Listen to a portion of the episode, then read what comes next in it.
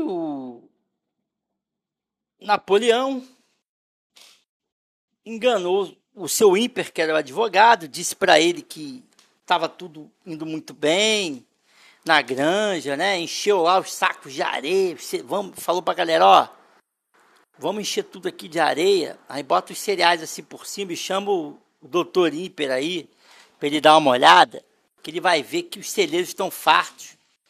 E ele vai espalhar lá fora para os humanos que a, que a granja está bombando.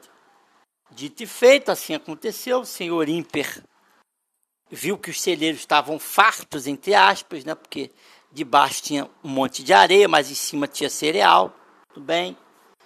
O seu Imper foi ludibriado e espalhou para terceiros e para fora que a granja estava bombando.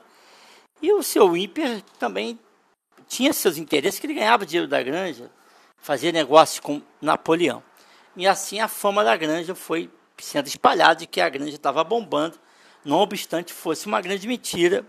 Então, cuidado quando você escuta que os países estão bombando, bombando, bombandos, bombando ou bombantes, né? Se for um país é, lá da Arábia Saudita, ele é naturalmente bombante. Desculpe, eu não ia, não pude resistir a essa piada de mau gosto que eu acabei de fazer.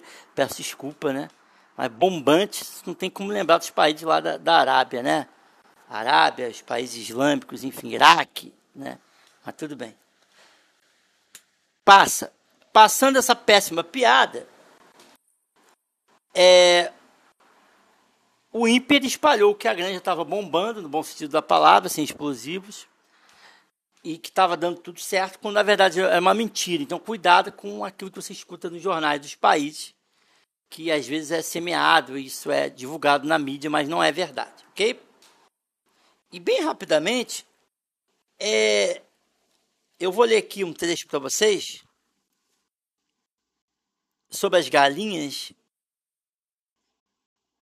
Ó, certa manhã de domingo, Garganta anunciou que as galinhas que mal haviam começado a pôr, ó, galinhas mal haviam começado a pôr, deveriam entregar-lhes os ovos, pois Napoleão assinara, por intermédio do Wimper, um contrato de fornecimento de 400 ovos por semana. O rendimento pagaria em cereais e farinha, o bastante para manter cereais e farinha, o bastante para manter a granja até que chegasse o verão e as condições do tempo melhorassem.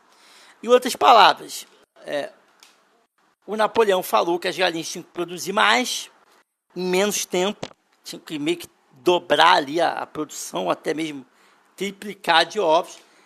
As galinhas não gostaram, ficaram sentidos, falaram, cara, não tem como, é um absurdo isso. A gente mal chocar os ovos, já tem que liberar os ovos e, chocar de novo, não dá. Se não dá, as galinhas protestaram, ok? Fizeram malcriação, o, o, o, o Napoleão não gostou, ó, cortou a ração das galinhas e decretou que o bicho que fosse apanhado dando a elas um grão sequer de alimento seria condenado à morte.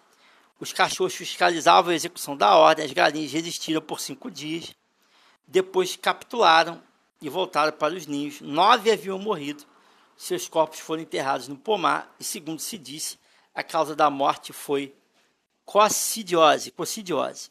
O Invernado ouviu sobre esse, esse caso, claro, porque tudo que é ruim será apagado, ninguém vai saber. E os ovos foram entregues com pontualidade, vindo um caminhão semanalmente buscar. Então, aqui muito claramente, fica claro que em determinados países, tais como na Rússia, uma vez que você, uma vez o governo estabelecido, uma vez que você não se revoltou na época que tinha que se revoltar e não discordou na época que tinha que discordar, quando você for discordar, talvez seja tarde demais. Não dê para você fazer nada. Então, qual é a sabedoria prática aqui para a nossa vida diária? Cuidado com as coisas que você fica postergando e deixando. Vai deixando, vai deixando, vai deixando. Vai chegar uma hora, às vezes, que quando você quiser acordar, será tarde demais, não vai dar mais para resolver. As galinhas foram protestar, agora já era. Os cães estavam ali para morder, morreram nove. Não tem como mais sair, estão presos. a depender daquilo que você posterga e a depender daquilo que você joga para frente, chega uma hora às vezes que não tem mais solução, não dá mais para resolver, então resolva enquanto é tempo, tá bom? Uma boa noite para você.